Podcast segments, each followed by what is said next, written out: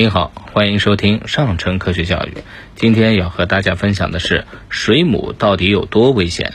被水母蛰伤该怎么办？水母是水生环境中重要的浮游生物，它的身体外形就像一把透明的伞，伞状体的直径有大有小。大水母的伞状体直径可达两米，伞状体边缘长有一些须状的触手，有的触手可长达二十到三十米。水母的主要成分是水，由内外两胚层组成，两层间有很厚的中胶层，不但透明，而且漂浮作用。它们在运动的时候，利用体内喷水反射前进，远远望去就像一顶顶圆伞在水中迅速的漂游。有些水母的闪状体还带有各色的花纹，在蓝色的海洋里，这些游动着、色彩各异的水母显得十分的美丽。水母啊，早在六亿五千万年前就已经存在了，它们的出现甚至比恐龙还要早，称得上是活化石级的水生生物。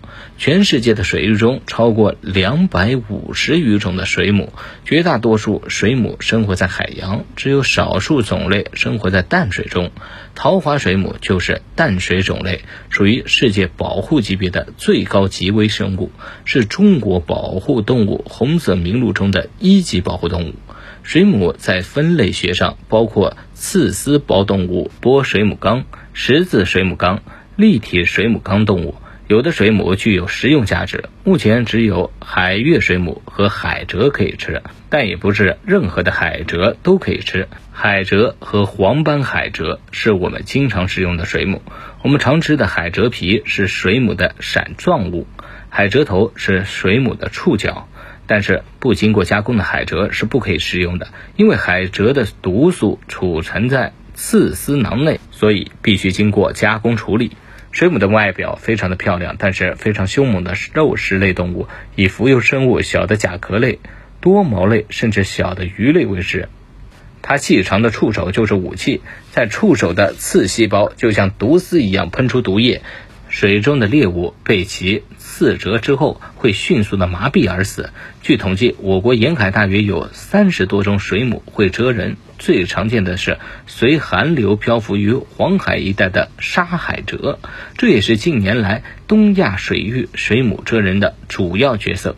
水母多为暖水性动物，终身生活在近海水域，幼蜇会生活在河口附近水深。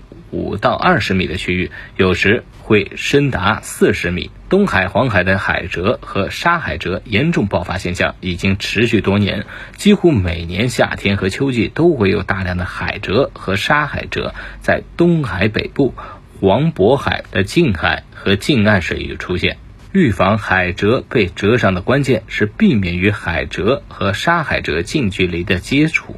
下海游泳的时候，如果发现海蜇，千万不可触碰它。如果不慎被水母蛰伤怎么办呢？第一，尽快去医院救治，特别是儿童对毒素的反应强烈，如果附近有医院，建议尽快送去救治。第二，自己预处理，如果医院较远或者蜇伤的程度较轻，用干毛巾或者其他质地轻柔的衣物擦拭伤口，清除吸附在皮肤上的毒液和海蜇触须。注意要朝同一个方向来回擦，可能会导致毒液的扩散。然后就用海水冲洗被蜇的部位。记住，千万不能用淡水，淡水会加速刺胞释放的。毒液，如果能找到肥皂，可以用肥皂水小心的在伤口处涂抹，注意不要次数太多，以防二次刺伤。经过初步的处理后，比较严重的伤者要尽快的送到医院治疗。如不太严重，可口服一些抗过敏药物，观察情况再决定是否到医院就医。好了，今天的分享就到这儿，我们下期节目再见。